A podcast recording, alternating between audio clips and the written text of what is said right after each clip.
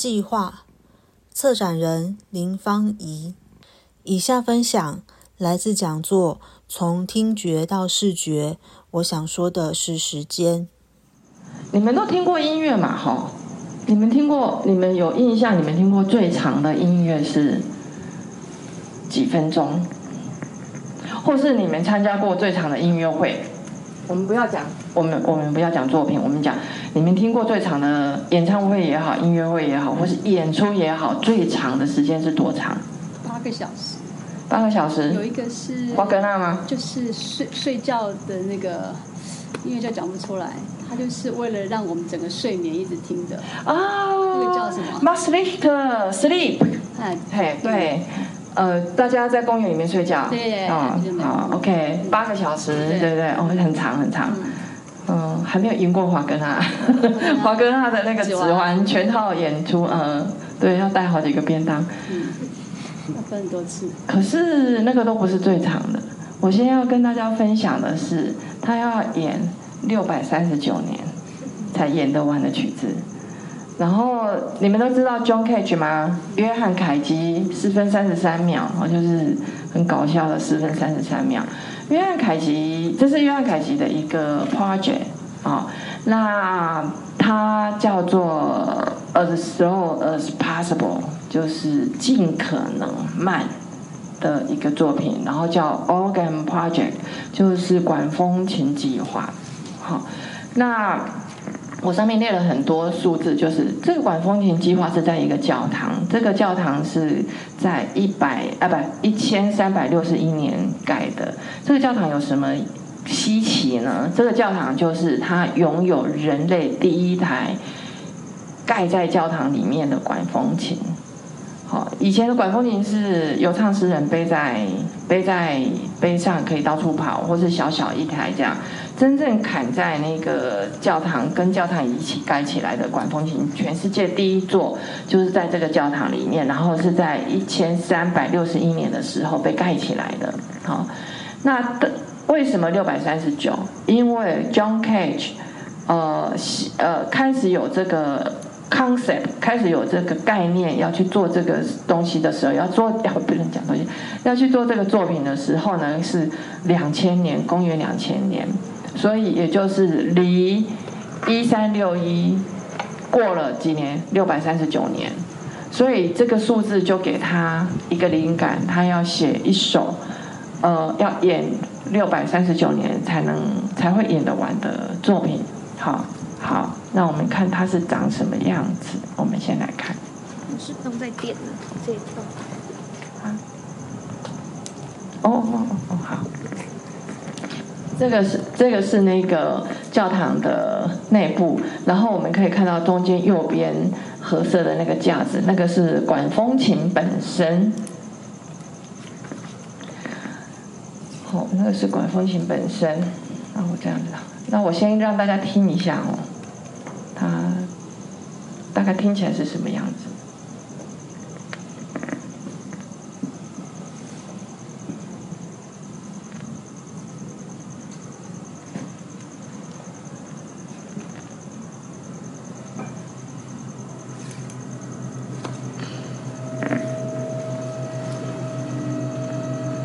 这个是它的场域，然后大家知道那个管风琴是靠那个管子嘛？那个管子会变化，然后让管子变化，那个活塞活塞改变管长的是它下面的那些沙袋，所以它其实形同一个自动装置的发声器。然后我呃可以请大家。看一下那个墙壁上一块一块黑色的，我等一下要跟大家讲的是什么。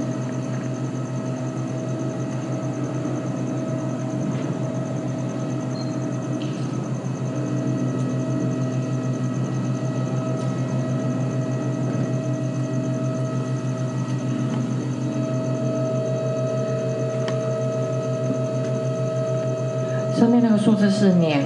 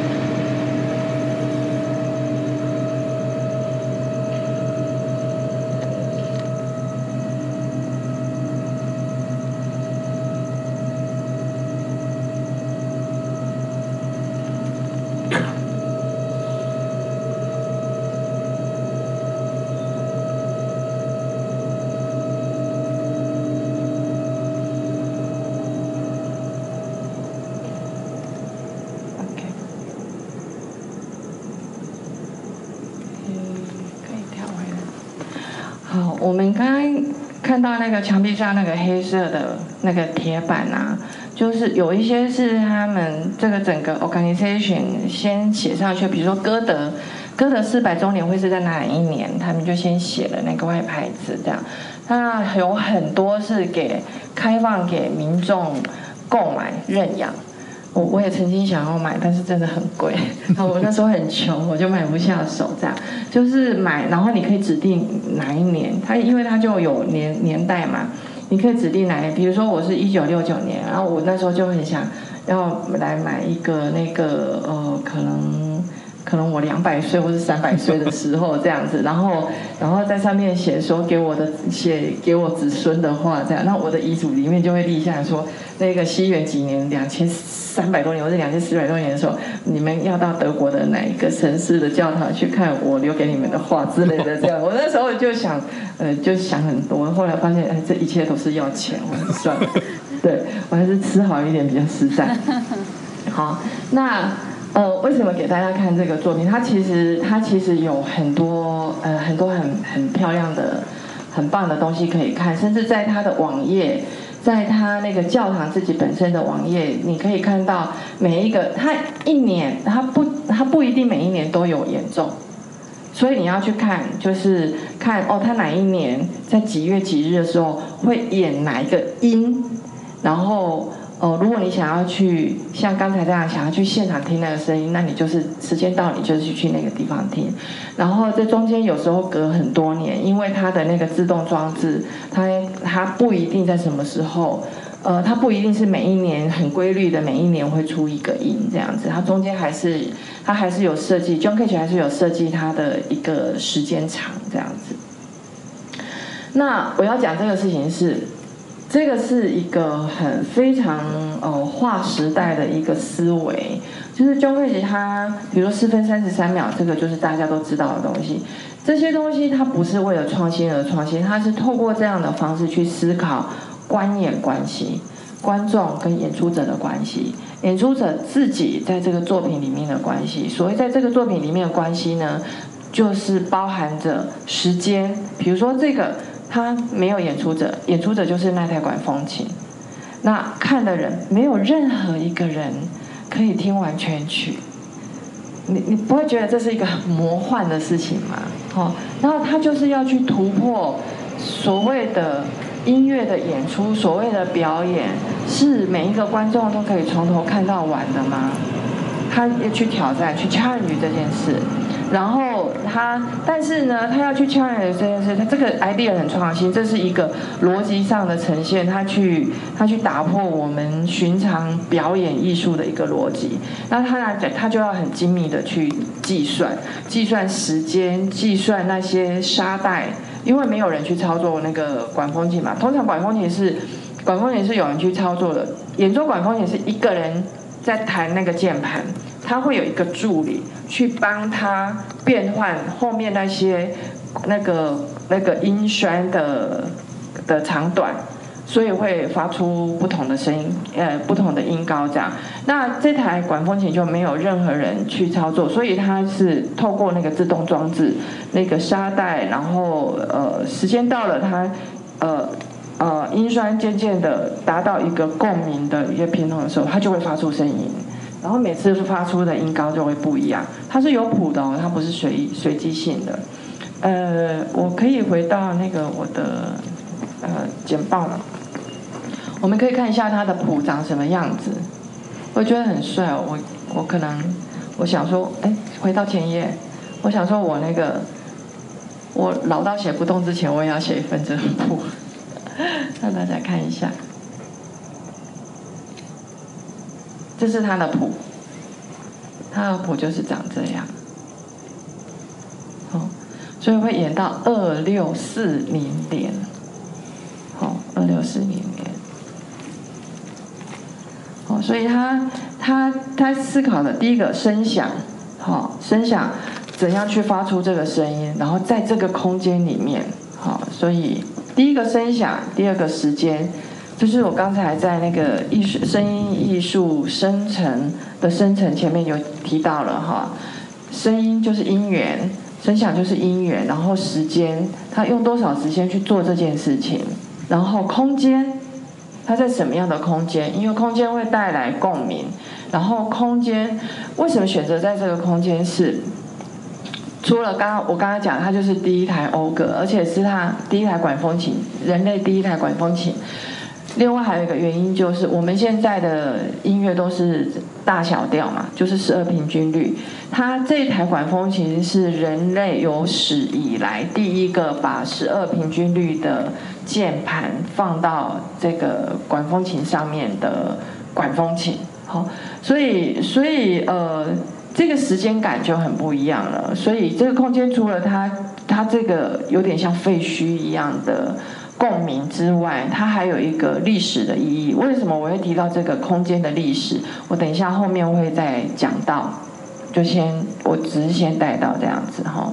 然后这个这个这个就是他们讲的小黑板，小黑板就是让民众可以对未来提出一个期待，你有期待什么？或是提出一个质疑，就是我先我我在我在二零二二年提出一个疑问，我希望二三二二年，就是三百年后有人可以回答我这个问题。我希望三百年后的人类，呃，看到我的这个问题，他有他有。不同的想法等等哈，所以他这个是等于是一个给未来的留言板的意思这样子，所以他用这个样子的方式去，我觉得去体现了时间的流动，以及我们对未来的窥视，还有未来人类对过往的窥视。因为想象到了二六四零年的人类，他往回看看这些东西，假使那时候地球还在的话，那。那时候的人类去看的这些二零八五，这是非常奇妙的数字诶，六百多年前的人留下来的这段话，搞不好那时候那个语言的文法都已经不知道改到哪里去了，就变成古文了，都还需要人家翻译。好，所以当观众，当你进入到这个空间，去看到这些事情，然后去看到这个墙壁，然后去听到这个声音的时候。时间对你来说，已经变成是一个你可以很确切的感觉到的东西，而不是一个虚无缥缈的、无声无臭，然后没有形体的呃虚幻的存在。但是它又真的存在，所以，所以我我对于他这个 project，对这个管风琴计划，我非常着迷。就是我从大概十年前开始去。读这个东西，然后我对他非常着迷，但是我我其实还没有遇到一个让我觉得，哎，我好像完全把它破解了。因为我们我们看到一个作品都会想要把它破解，就是作曲家的毛病，就会想要去分析它，然后要去破解它，然后然后抓出就说啊，原来他是用这个这个这个方法去写的这样。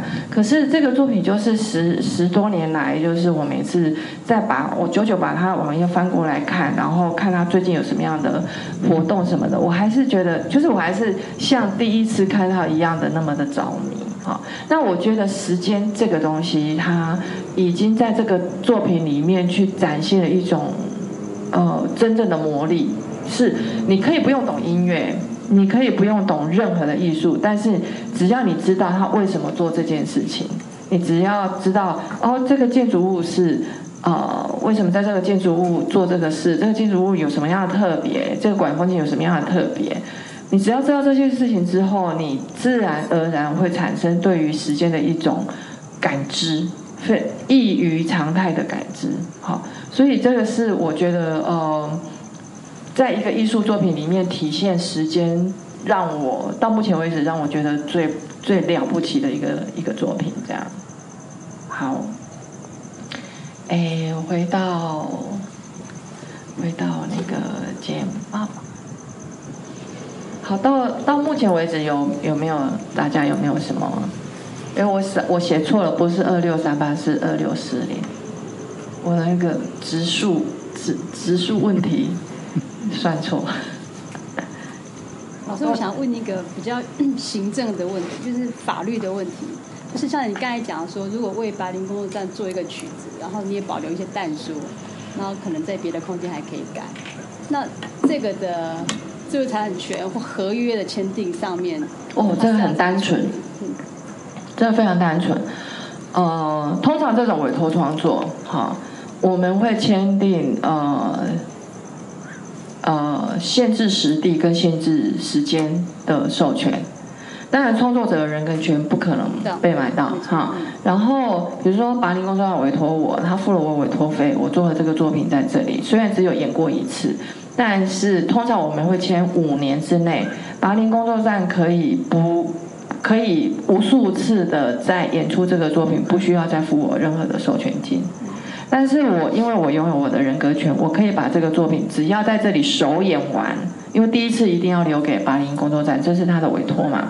我只要在巴林演完之后，我可以隔天马上在其他地方演出，这个是在智慧财产权上面是合理的。对，这个跟视觉艺术比较不一样。嗯，呃，表演艺术，表演艺术是这样。对。所以这个的权利是在艺术家手上。对，对，因为他因为表演艺表演艺术是这样，表演艺术是演完就没了，对，它不像视觉艺术品，它有一个东西在这里，所以就会被会衍生讨论说这个作品要放在哪里，归谁拥有，嗯，谁可以拥有它。可是表演艺术呢，他是演完就没有了，尤其是音乐演完，他没有任何形体，他演完就没有了，那演完就没有了。你八零八零工作站买断所有权利，但是不演他，等于这个作品就死掉了。哦，所以通常我们会去谈有限制的授权，五年或是十年。但，如果是那个依据，就是看委托创作费的高低，委托创作费越低，授权的年数会越低，这是相对的。嗯，然后演完之后，演完之后，作曲家可以把这个作品给任何人演。然后到任何国家演，到任何场地去演，这个都是都都不会涉及侵权。其实那个授权的方向是反过来的，就是那拔林他可以在五年之内一直演演这个我为他写的曲子，演演一百次一万次都不用再付我授权金。照理来讲，只要演我的作品，他就必须付我授权金。但因为这个作品是他委托的，所以在我们签订的那个委托的合约里面，就会载明说，从几年几月几日到几年几月几日这个期间，只要是拔林工作站主办的演出，他可以无无限次数的演出这首作品，不用再另外付我授权金这样。对，那那只是说，呃，我不管我在什么地方给什么人演演出这个作品，我必须在我的作品说明里面写到这个作品是受巴林工作站所委托创作，我必须要写到这句话。这个就是这句话会跟着我的作品一辈子，嗯对，就是会一直跟着他。这个是道上规矩。嗯，对对对对，当然我们的我们的方我们的行规是这样，我再请问一下，刚刚有讲到说要找那两个音的那个很特别的乐器，那我们如果在这个曲子里面没有用这个乐器，那这会有问题吗？如果对于那个创作者来说，我们不能擅自决定要去改变乐器，必须要得到作曲家同意。可以跟他呃，我遇到一个状况，就是呃也是找不到。那次是德国的乐团要来演法国作曲家的作品，他要找四十几个阿尔卑斯牛铃，然后我们也是 翻遍全台湾，真的是连那个连那个花莲都去借了这样的，因为花莲有一个生子打击乐团，他们手上有几颗这样，然后四十几颗。那那也是借很久，然后我就问德国乐团经理说：“哎，我们如果借不到，你可不可以？你可不可以从德国搬来？然后我们就是 share 那个运费这样。”我以为他们演过，结果他说：“没有，我们就是因为找不到，所以这首曲子我们没有演过。”哦，当然就在电脑前面看到那封信的时候，我就一直我就白眼就翻到后脑勺，我想说，啊你你都找不全，你怎么会觉得我们小小福尔摩沙岛可以找得全呢？然后我就说，那这样的话就要换曲子。结果因为他们也是委托创作的这个法国作曲家，呃，写这个作品，哦，很重要，法国作曲家是伊尔坎的创办人之一，也就跟布雷兹一起创办伊尔坎的老先生这样。他说不能不演，但是我们可以用 keyboard 来代替。我想说啊，那如果真的。走到最后，真的不得已也只能用 keyboard 这样子。哦，那个老先生是非常非常常常发生这种事情。他后来有另外一首曲子，然后跟我的曲子一起在柏林演。然后我去柏林第一次排练的时候，他们的经理就很开心跟我讲：“你看，我们这是有这个。”我说：“哇，你们怎么找来这个？好像是呃一组什么锣这样。”他说：“对呀。”呃，就是演谁谁谁的作品，我说哈，他这次演多长？他说就一个小节。他说，而且是从那个好像是从比利时搬下来的，搬到柏林这样子。那 anyway 就是要去跟作曲家沟通，然后就是要不能擅自更换。那如果作曲家，其实通常作曲家自己心里也会有底，但这个部分会嗯会比较难。那作曲家通常会希望。可以曲子可以，呃，大家不要被这个吓到，还是愿意邀演这个曲子，所以我就会写一个注解，就是说，如果真的找不齐，可以用 keyboard 代替等等这样子。那因为那首曲子因为从来没有被演过，还没有被演过。所以没有这个注解，就是老先生就觉得说，啊，应该大家都可以找得起，就是可以为他为他这首作品把四十几个阿尔卑斯牛铃找齐这样子。那所以那时候呃的呃 Plan B 就是找一个 keyboard，然后用 keyboard 设定阿尔卑斯牛铃的是的声音，把它弹出来这样子。可是后来就是我办公室的那个呃小朋友就非常非常给力，他就真的找到四十，他就真的找齐了阿尔。贝斯柳林这样，然后所以德国德国乐团来台湾，在第一天进排练室，看到排练室这样啪。一整排四十几个阿尔卑斯牛铃的时候，就拍照上传脸书说台湾做到了，这样。我终于在台湾可以演出这首作品了。我觉得这也是算是蛮为台湾争光的一件事。所以后来从此以后，我们办公室就有一个台湾的阿尔卑斯牛铃分布图，这样。就是哪里有什么音高有几颗，哪里有什么音高有几颗，我们通通都知道这样。对，但是我也是希望不要再遇到这种曲子，因为。可是后来我又遇到很多作品是，是比这个还恐怖的，那个真的是痛不欲生。可是，可是当代音乐的策展其实很痛苦的一件事情，就是很多人会把音乐演出就是自私的想成像贝多芬、莫扎特那样子的音乐演出，然后都觉得是低成本的演出。可是实际上，当代音乐因为常常要去解决这个事情，所以其实是常常。要花很多钱在这种事情上面，比如说有一次我们遇到一个作品是，呃，作曲家要求要有水滴，而且要求水滴的速度，然后呢，我们的那个 PA 录音工程师、声音工程师试了很多次，就不是水滴会喷到麦泵。就是太小声，要不然就是太快。然后那个滴水呢，因为我们的指挥有演过这个作品，他说我在德国有试过，就是要那个呃，大家想象那个在沙漠旅行的人都会都会用那个什么，好像一个弯月形的水袋喝水。他说用那个东西，然后倒了，然后速度就可以控制这样。然后还从德国寄寄来台湾给我这样。好，然后就总总之那个可以控制，然后但是因为是太小声。在音乐厅里面，他要被扩音，被扩音问题就来了，因为他有一个大水桶，然后水滴下去，他要被扩音，因为要听到那个水滴声音。我们的录音室就在家里呢，拆解了两只麦克风，然后重组了一只新的麦克风，然后藏在那个水桶的旁边，可以扩音又不会被喷麦，这样，然后就解决了这件事情，这样。哦，所以，所以这个东西就是这种事情是一般的音乐会的制作看不到的，但是台湾现在普遍呃各馆各大场馆对于当代音乐的制作都。还处于在幼幼班阶段，所以这也是我比较痛苦的事情。就是我每次要去跟他们提出经费，他们就会觉得你们干嘛需要这么多钱？台上也不过就十个人，为什么要需要这么多钱？可是就是因为大家不了解那个制作的制作的的过程跟内容跟需求，所以就认为他不需要花到这么多的钱。那但是作为策展人，就是我必须要很清楚的知道这些都是要钱。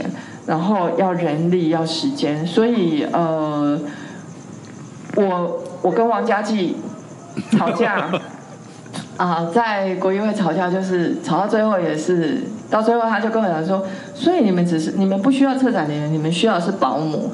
我说 OK fine，好，保姆。对啦，是策展人是保姆。好，我们下一页。我想问一下，嗯，像。这个作品它会吸引人，其实是有，就是你刚刚讲的那个历史意义。对。那其实我们策展，如果今天你有机会碰到一个可能像这样独一无二的场景，哦，那我觉得要做出这样的作品，你是，就是说，假设以一个历史的角度，什么什么第一，什么什么第一，那你会用什么角度把当代的那个观念跟这个历史意义连接起来？哦，我常我常鼓吹，哎，好啦，我讲实话，诱拐，诱拐大家去听当代音乐讲的一一个话术，就是你要参与写历史。我你来听这场音乐会，这场音乐会是世界首演，就是他被作曲家写出来，然后在这个世界上第一次完整被演出，然后你是那个观众，你就参与了这件历史性的事件。你就是那个推动历史音乐的历史往前走的一份子，对，就我是真心这样认为，因为我自己就是到处看首演的人。那我我，但是面对面对一般观众，哦，我我也必须承认，这是一个话术啦，就是一个 让大家燃起热血的话术。但是，但是我如果作为一个策展人，我的确是会。从一个让大家去感知到你面对历史跟面对正在进行的事情，跟你去想象一百年后、两百年后、三百年后的人类去看你现在看到的东西，我我觉得，我觉得这是一个蛮吸引人的事情，这是一个很值得、很值得鼓吹大家来体验的一个。一个嗯事件吧，应该这样讲。所以我认为，我一直在思考，就是我在策展的这些年当中，我其实一直一直在琢磨跟在思考的是观演关系，就是我作为演出者或是创作者跟观看的人之间的关系，观演的方式、观演的心态、观演的角度、观演的认知。这些东西是创作者、艺术家跟表演者和观赏的人、观看他的人的一个对话。所谓的对话，不一定是哦，我今天讲一句，你讲一句，这叫对话，而是我今天在这边表演，你对我的表演，你有感知到什么样的？你有触有触动到你什么样的思维？不一定是要喜欢快乐，可能也也呃触动你去思思考。或许是灰暗的事，比如说我看到那个 John Cage 的那个管风琴计划，我其实我第一次看到的时候，我心里有想说，六百年之后地球还会在吗？我这这其实是我第我我看到那个作品第一个问题，触动我的第一个问题。我想说啊，老爷爷你怎么那么对我们人类这么有信心？你觉得你觉得？你觉得六百年后我们人类还会存在吗？我我其实看到是第一个这个，那这个我的触动我的是一个很灰暗的思维，但是并完全不会去阻碍我去欣赏这个艺术品的伟大。我可是我会觉得它伟大，是因为我一遍又一遍看过之后，我觉得它真的是就是那个凯基凯基爷爷他的。思维已经超出我们现代的创作者太多了。它不是一个哗众取宠的思考，它是一个，它是一个把人类的心智、跟人类的感知，以及人类对于环境那个空间，以及对声音这样子一个感知，一个他的一个体悟，以及他，我觉得一直是我我一直觉得那个是他想。他想要对我们说的事情，他想要，即使他不在了，他还是想要传达他的理念，传达他的一个这个思考的一个方法。所以我觉得他很伟大。那他是他他就艺术性上他是经得起考验的，因为他的艺术方法，他其实很缜密的，而且是而且是他提出了一个。真的提出了一个别人都没有想到，然后也也也也没有想到可以真的可以落实的艺术方法，哈。所以呃，作为一个策展人，其实我会如果可以让我测到这样的作品，我其实会很开心。我会觉得那是我的阿呢。然后作为策展人，因为空间，因为我们很注意空间的关系，所以我其实到了每一个空间，我都会去想，哎，我如果如果我是创作者，我在这个空间可以做什么作品？这已经变成职业病了。因为问龚老师，我们第一次 第一次我们去常看的时候，我就看说啊，这里可以干嘛？这里可以干嘛？就是就是作为一个策展人，你就是自然而然你会对于你的那个环境，你眼睛看到的环境，你眼睛看到的空间，会有一些。想法吧，就会想说，哦，他，我我要我要怎样跟这个空间对话？那我要怎样去，我怎样去呃，用我的艺术的实践去提出对于这个空间的感知？对我，我觉得，我觉得这个是这个在对于我大概已经快快变成像，会像职业病这样，所以我会我会一直去。去，我会对那种非典型的空间或是非常奇怪的空间一直有很高的兴趣的这样。可是，在非典型的空间里面去做展演、展览也好、演出也好，其实是一个成本很高，而且是呃会常常有很多呃很可怕的挑战的事情啊。比如说，我们曾经在一个庙里面呃办过音音乐节。就庙大概就是像那个庙，然后可是比这个大间有两层这样，然后我们就把地面一层、楼上一层作为两个舞台，然后 non stop 就是演一整天这样，然后一直换舞台这样子，然后呃我们的我们的那个舞台设计都不用设计，因为就是那个庙是在嘉义，叫做万万教宫，所以它什么神都有。所以我们那个神桌后面哈，就是几百尊各式各样的神像，然后我们的舞台就是长那样这样子，然后有一个电声艺术家就用他们那个磬，那个庙里面磬不是都很大吗？哐就很大声，有没有？用那个磬做他的那个做他的那个电声的即时即时电声作品这样子，但是。看起来小小的空间，然后哎来听的都是附近的阿公阿妈，然后真的阿公阿妈就坐一整天，然后也是跟着跟着演出者这样上上下下移动这样，然后但是呢，做那一场，做那一次的花在音响上的钱，比在歌剧院，对不起，比在歌剧院的钱还要多，花在器材上的钱，因为庙的空间没有。所谓的反响也没有好的共鸣。那呃，为了要让演出的声音是好的，所以我们楼上楼下各一组 PA 器材，然后都是用了非常非常高档的 PA 器材，然后用了两组那个呃呃午间人员、技术人员，就是楼上一组，楼下一组。所以我们其实花了非常多的钱，就是那个钱都已经。几乎可以在歌剧院做一个做一个小型歌剧的演出的那样子的基础费用了，对，所以呃，我觉得艺术都要付付出代价啦，就是所有的梦想都要付出代价。好，接下来，那除了我们回到呃刚才 John Cage 那个是两千年，我们现在回到一九六零年，呃，其实，在音乐史上有好几次是非常划时代的思想。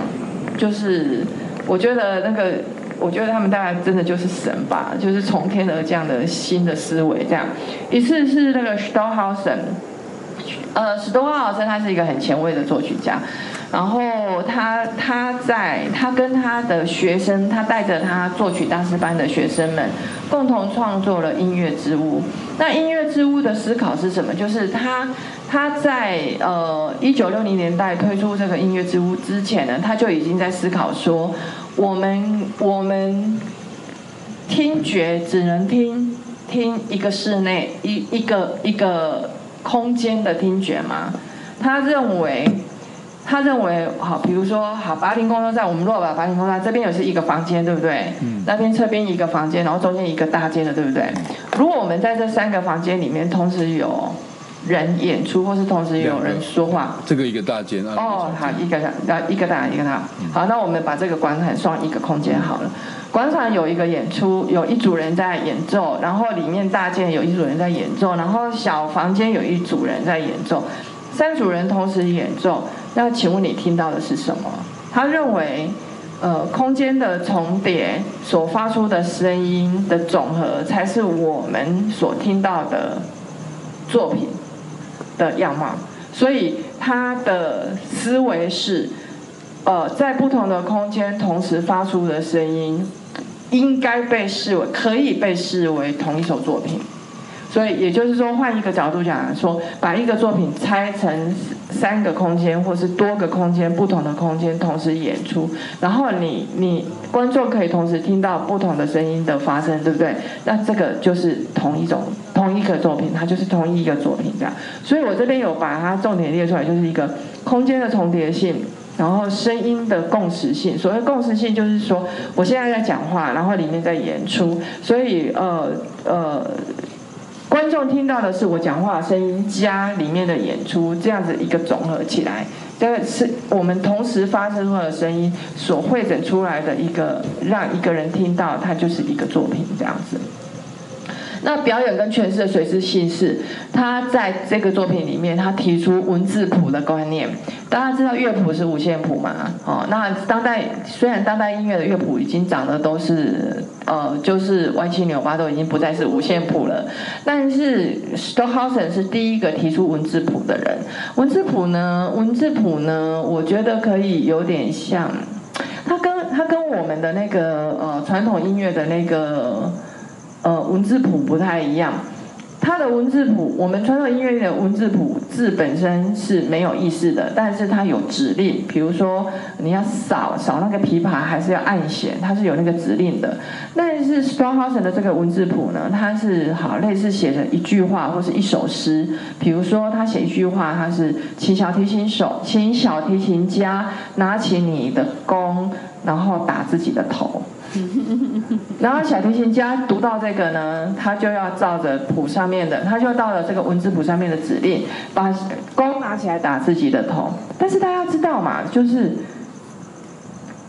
句子一样，不同的人，不同的小提琴家拿起，哎，不同的小提琴家做做同样的事情，会看起来会不一样嘛？好，那我拿我拿弓好了，我现在拿，好，我站起来。我打小提琴，那我拿弓。假设这是我的弓，小提琴小提琴加 A，他可能拿弓是这样，好拿弓起来敲自己的头。小提琴加 B，他可能比较诗情画一点，他可能又可能比较 gay 白一点这样子，他就会这样子，慢慢的拿，拿起来再看一下，然后想一下，然后头撞一下，他可能是这样。所以这个叫什么？这个就是随机性。好，就是说，作曲家写出来的文字是不变的，但是十个人去解释它，十个人去表演它，十个人去诠释它，会有十种样子。这个就是随机性。好，那这些东西，尤其是空间的重叠性跟声音的共识性，在当时是一个划划时代的观念，然后整个非常深远的影响到我们后面的人，我们后面的呃。呃，庸才们，所以我我刚刚讲说，为什么现代音乐跟当代音乐非常重视空间，就是从这里开始，我们去思考，呃，声音它不再是平面的东西。我今天在创作声音的时候，我必须要去思考，我的那个整个思考的维度是四面八方的，我不再是面对五线谱。的一个扁平的世界，而是我必须要去思考，我的人站在这样子一个一个地方，然后我有多少空间，然后声音出去在这个空间会产生什么样的效应，我必须要去思考这个事情。所以，当代作曲家现在主要从这个是一一九六零年代提出的思维，然后一直到现在，就是我们还是在创作上，呃。会一而再、再而三的去探索空间的问题，就是从这个源头而来的。另外一个非常重要，在一九六零年产生的一个思维非常重要，是 Schaffer，Schaffer tuning the world。那这个是他后来在嗯，好像嗯，二十世纪一嗯，好像在二一九，反正这本书是。一九六几还是一九七一七二出版的，但是之后一九好像快要到二我忘记，反正很多年之后再重新出版的时候，它就变成改名了。它它就改了书名，那个书名你们一定知道，叫做《声景》The Soundscape。好，那是很很重要的书，就是影响了所有呃现在大家现在采集声景的人都都读过的书这样子。好，那 Schiffer 在这本书里面，他提到的是场域的声音辨识。声景的历史性，还有声音承载的文化符号。为什么他认为场域每个场域的声音都有它独特的地方？所以你听到那个声音，你可以辨认出那是一个什么样的场域。好，然后声景的历史性，所谓声景历史性，就是说它啊，比如说巴林好了，巴林在一百，我们看到这个房子一百年前，它已经不是这个样子。所以一百年前的深景跟一百年后的深景，它不会是一样的。所以地点一样，但是环境改变了。那因为环境改变了，所以所产生出来的环境的声音也改变了。这个就是深景的历史性。那声音承载的文化符号，这个我的播这个一听你们就知道了。然后呃。我本来想说，如果我在这边就是做展览，做台湾声音地图的展览，以及做我的伊托班素描本的演出，呃，好像这样也就可以。但是我希望可以让大家看到我们在思考所谓的场域、深景，以及历史，以及文化辨识，以及反全球化的这些思维。然后再加上呃，我从去年加入那个。大地艺术季的呃策展团队，虽然我没有策什么展，然后但是我都一直跟在旁边学很多东西，因为知识量才是大到我都觉得我我有一点点理解不能这样，因为这个完全是我的领域之外的知识这样，知识含量爆高这样，但是我就我就在想说，我怎样可以从，就是我渐渐会想要。本来本来一多班素描本是我们这整个计划到柏林，去年年底在柏林演出素描本第一首的时候就已经是终点站了，这整件事已经就是 ending 了，然后就是啊，也就是德国要结案的意思这样。然后我本来就想说，我很想要把素描本一搬回来台湾演，但是为什么现在写一个素描本二是实在是因为我觉得，嗯。我想要透过这个作品，去呼应大地艺术季在关怀的议题。就是我我我其实加入这个策展团队，我一直在想的是，作为一个艺术家，我们面对面对社会的崩坏，面对自然界的崩坏，我们其实是力量很渺小的。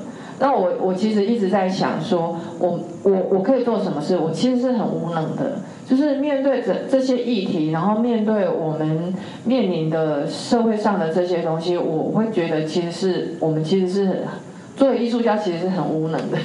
我我常常有这种感觉，所以所以我其实我会觉得，通过一个作品不能改变什么，但是它是一个我对于这一年多。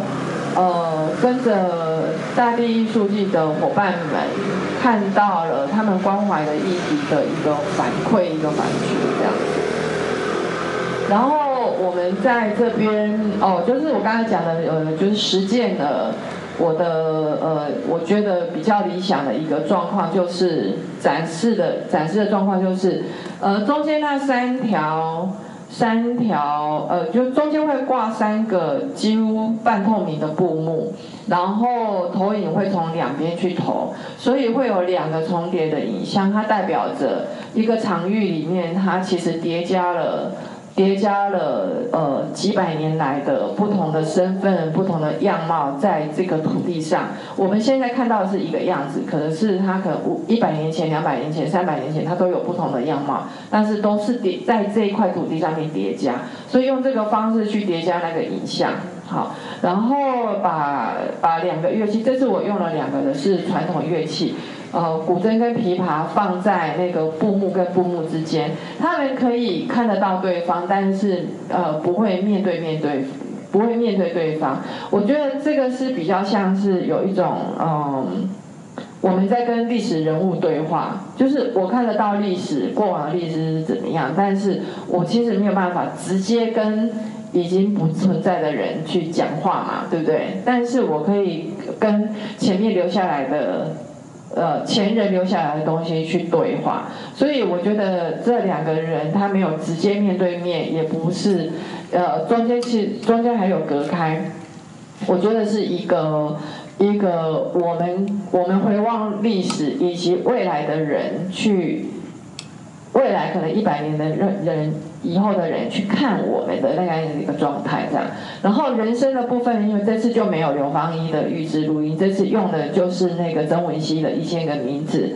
就是呃，请族人用族语去把那些已经消失的地名一个一个念出来，这样子。然后他会跟着吴灿正的那个声景，还有以及两个现场的乐器的演出，会一起成为一个呃展演作品，在那个空间发生这样。